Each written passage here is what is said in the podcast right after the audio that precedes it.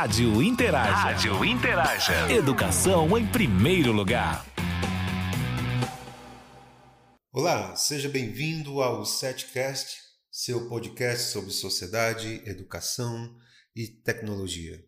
Vamos dar prosseguimento à problemática sugerida no podcast anterior, onde conversamos sobre as tecnologias da educação, uma nova aurora. No podcast anterior, podemos perceber alguns elementos que foram postos para nossa reflexão, para que pudéssemos pensar sobre essa problemática que é tão importante para este século, que é essa junção da educação com as tecnologias.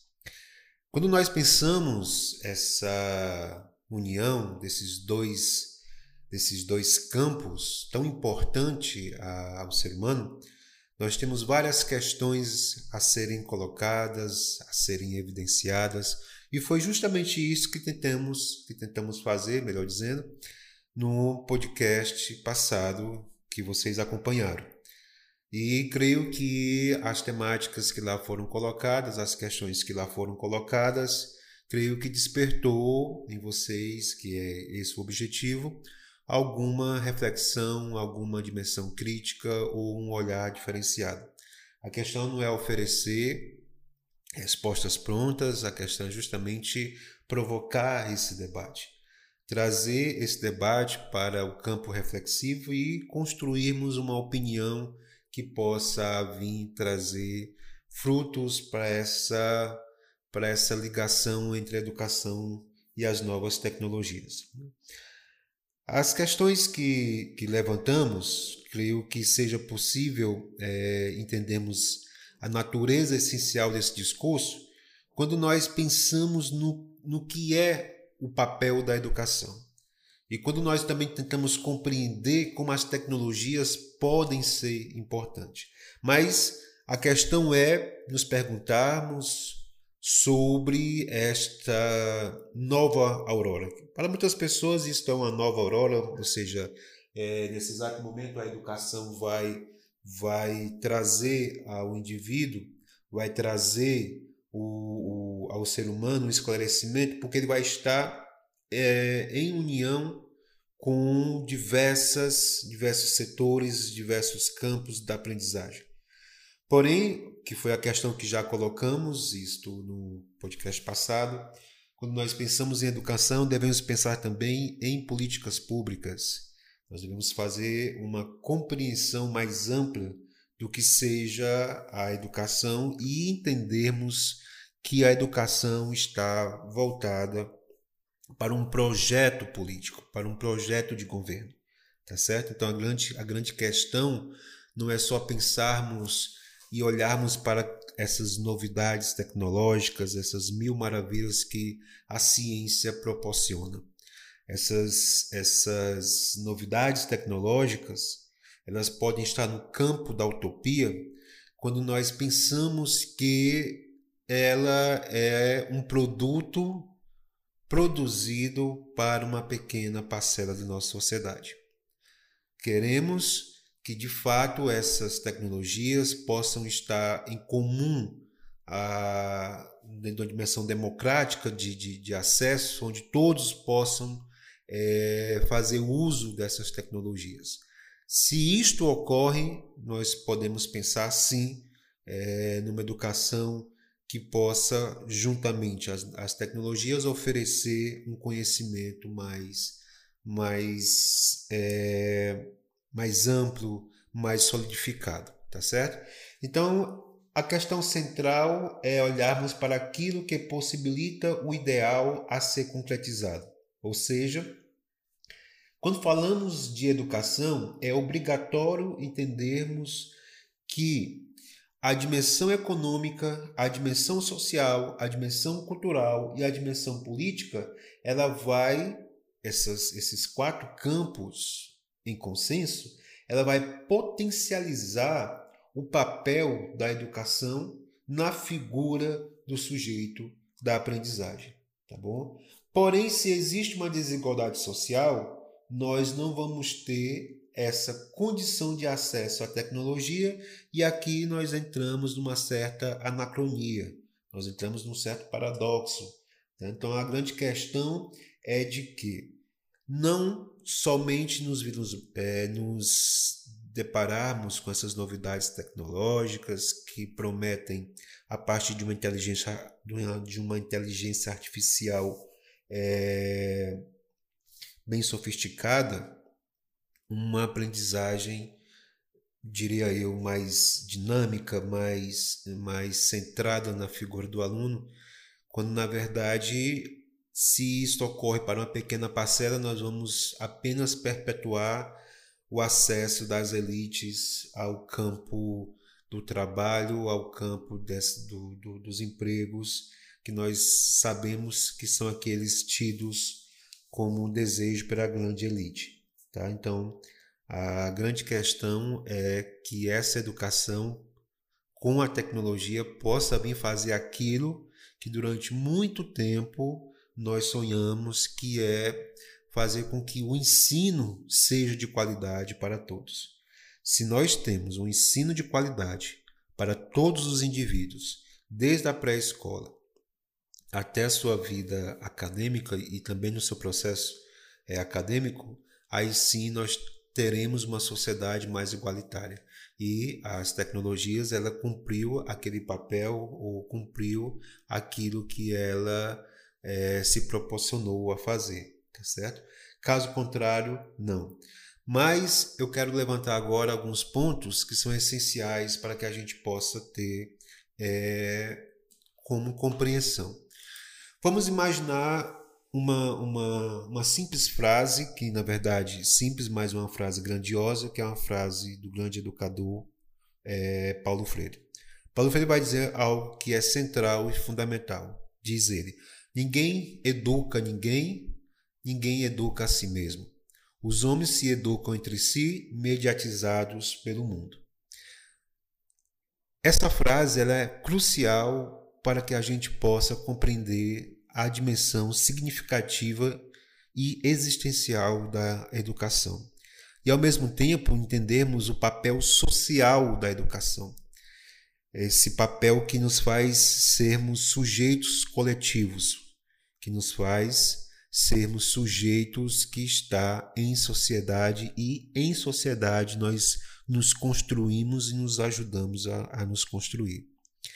Agora vocês imaginem que esta frase do Paulo Freire, dita há anos atrás, há décadas atrás, ela sendo colocada no novo contexto das tecnologias. Quando ele diz mediatizados pelo mundo, então você imagina que hoje você pode ter o mundo em um aparelho que está nas suas mãos, como um tablet, como um smartphone ou como um notebook.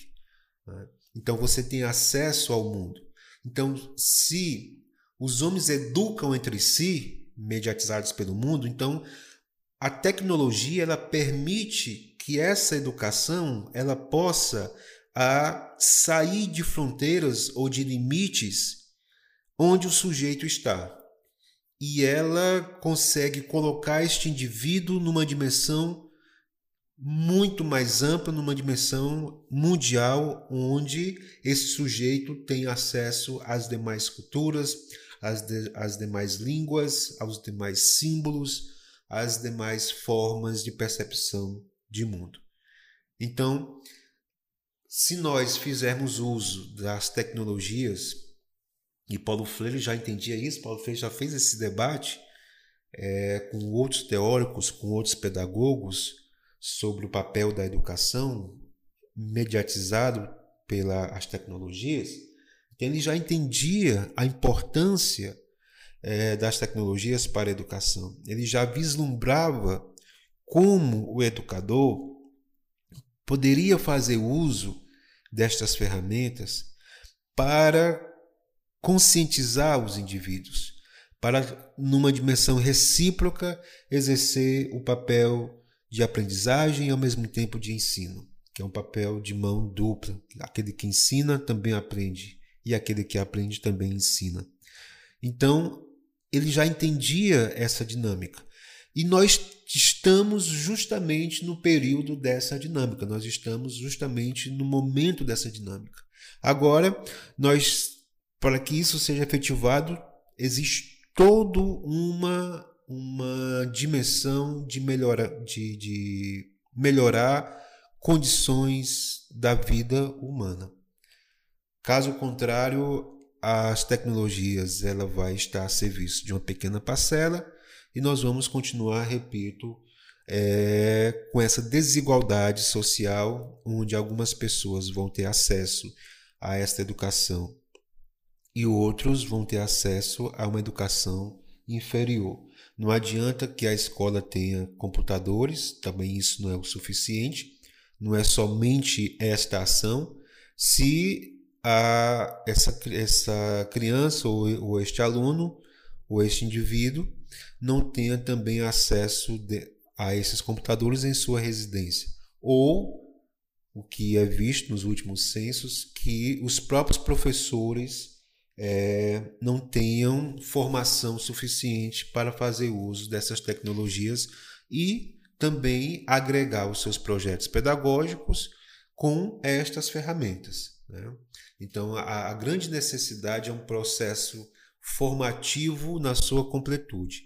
Formar a, os professores, fazer com que a dimensão política seja exercida a partir daqueles ideais é, de honestidade, uma política menos corrupta, em que possa se investir como se deve na educação, onde, onde as escolas serão é, locais de, de, de melhorias significativas para que tanto o aluno como o professor possam, é, ali naquele espaço, exercer as suas funções.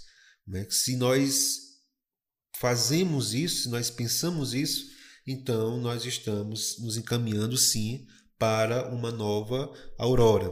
Caso contrário, não. Mas perceba que nós temos muito ainda a fazer.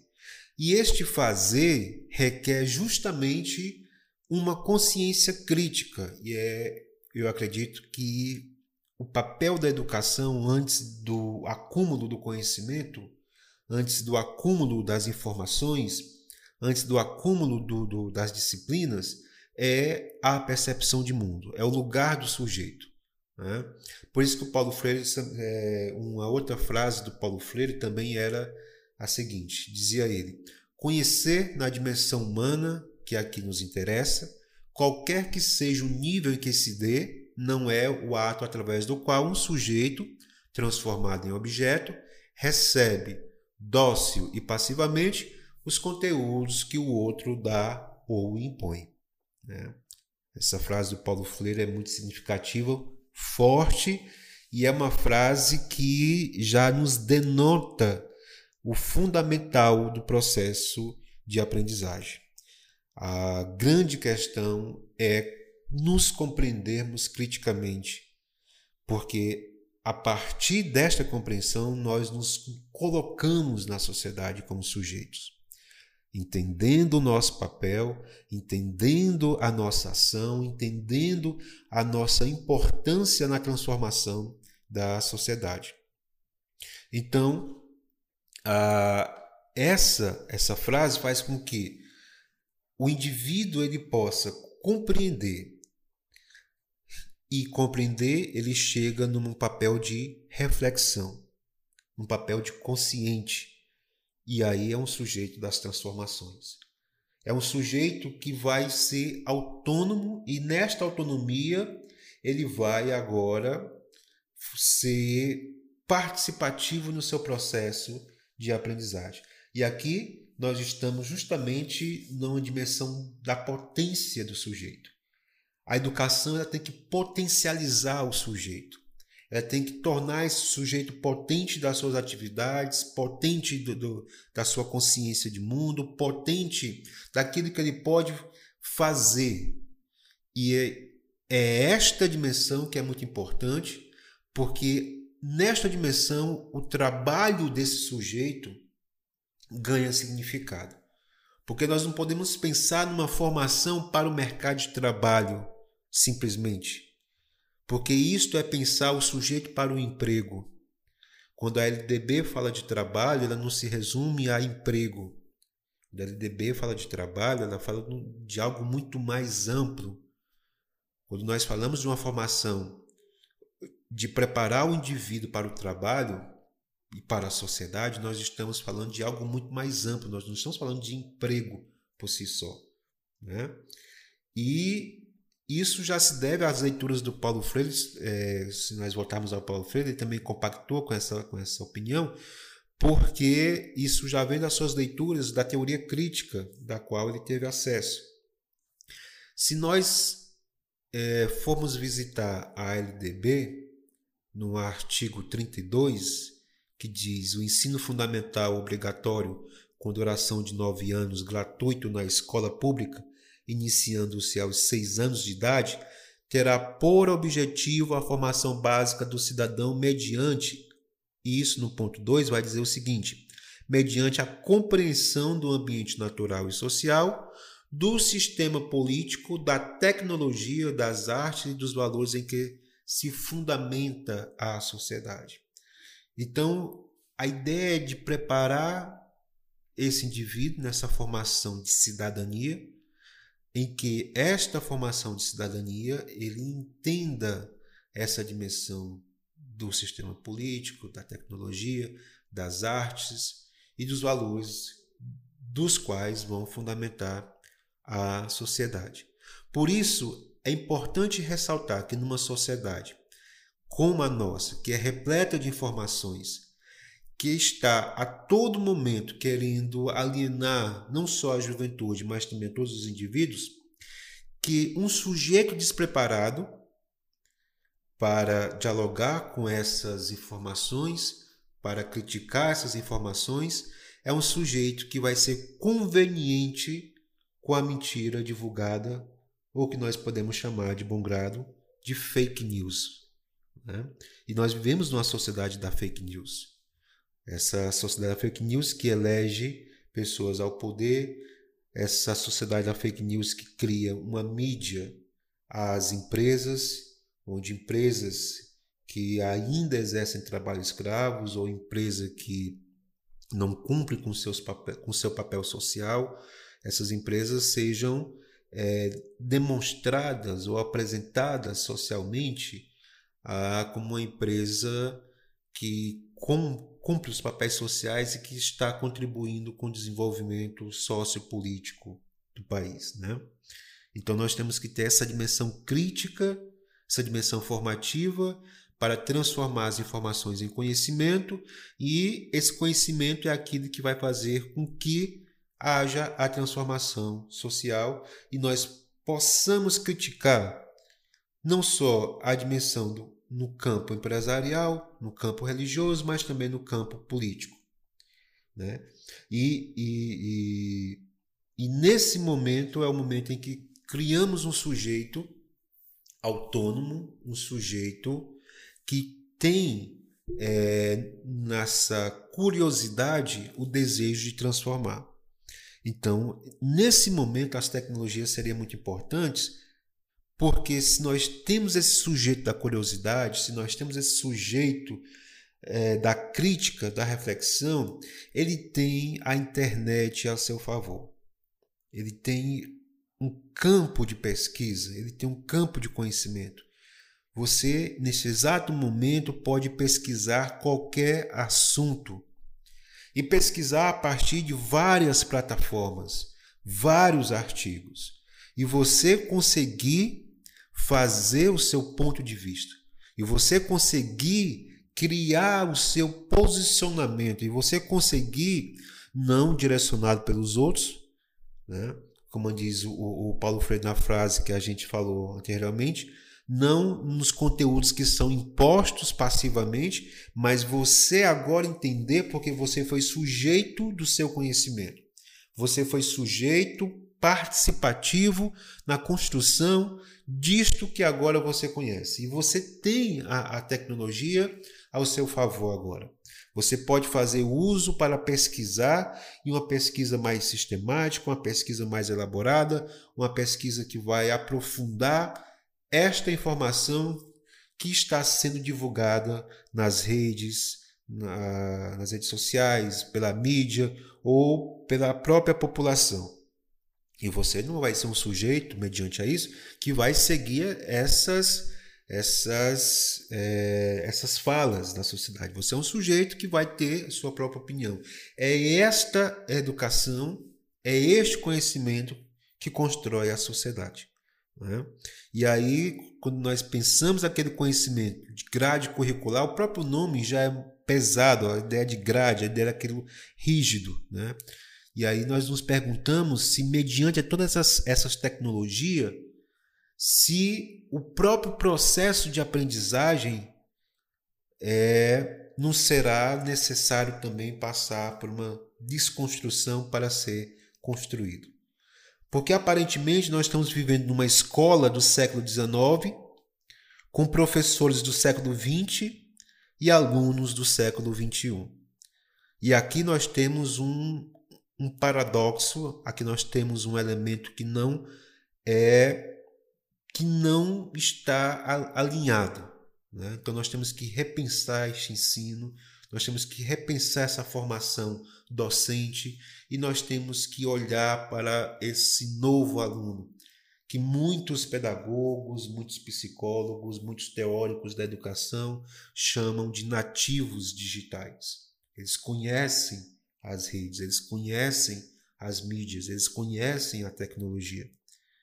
E nisto eles dão show, nisto eles são professores para os professores que não conhecem ah, os instrumentos tecnológicos. Né? E aí nós temos essa disparidade.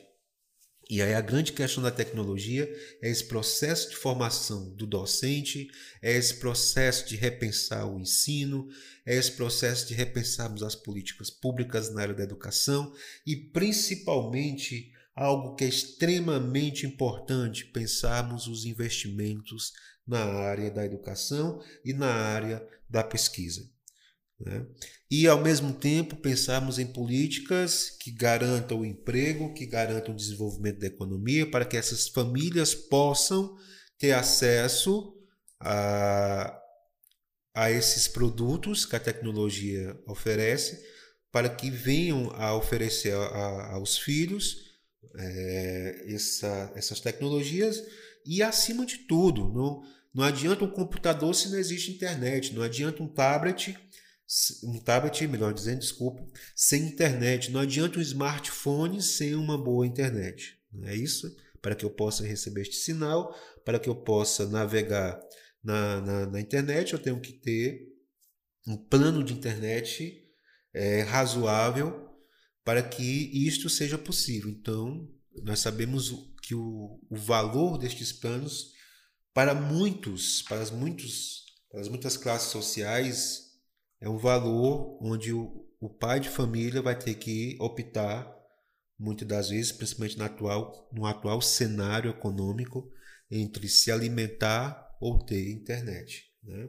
Então, uma, uma das questões que já vem sendo discutida há muito tempo desde 1984 com o projeto Educom é sobre a inclusão digital.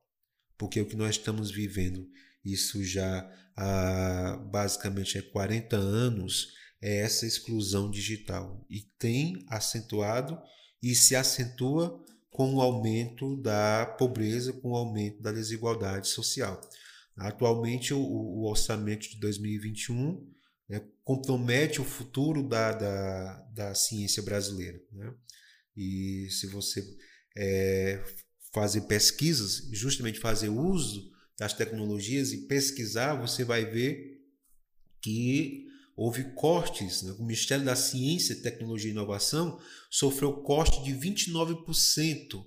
Né? E aí já se vê é, uma situação crítica e cortes de bolsa do CNPq. Então, a ciência é, brasileira está passando por um momento difícil, então deve haver esse, esse investimento na ciência e, ao mesmo tempo, o que a gente percebeu que houve essa com essa com essa desigualdade social, menos acesso à internet E isto comprometeu no período de pandemia. Muitas universidades, no período da pandemia, que teve que ministrar as aulas online, muitas universidades fizeram pesquisas para perceber a situação dos alunos e tiveram ou concluíram aquilo que já era do senso comum deles, que era essa essa desigualdade onde muitas pessoas não tinham acesso ao aparelho, como smartphone, não tinham acesso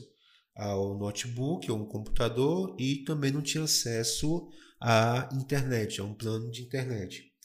E isso dificultou para tanto o ensino médio, como o ensino fundamental, como o ensino universitário, para que no período de pandemia as aulas continuassem pelo o, o modelo remoto de aula, né? onde os professores gravavam as aulas e os alunos recebiam estas aulas para que não ficassem parados. Então a pandemia nos revelou isto, essa necessidade de políticas públicas na área é, da economia, na, para desenvolver emprego, na área da distribuição de renda, de criar uma sociedade mais justa, onde as pessoas possam ter acesso à tecnologia.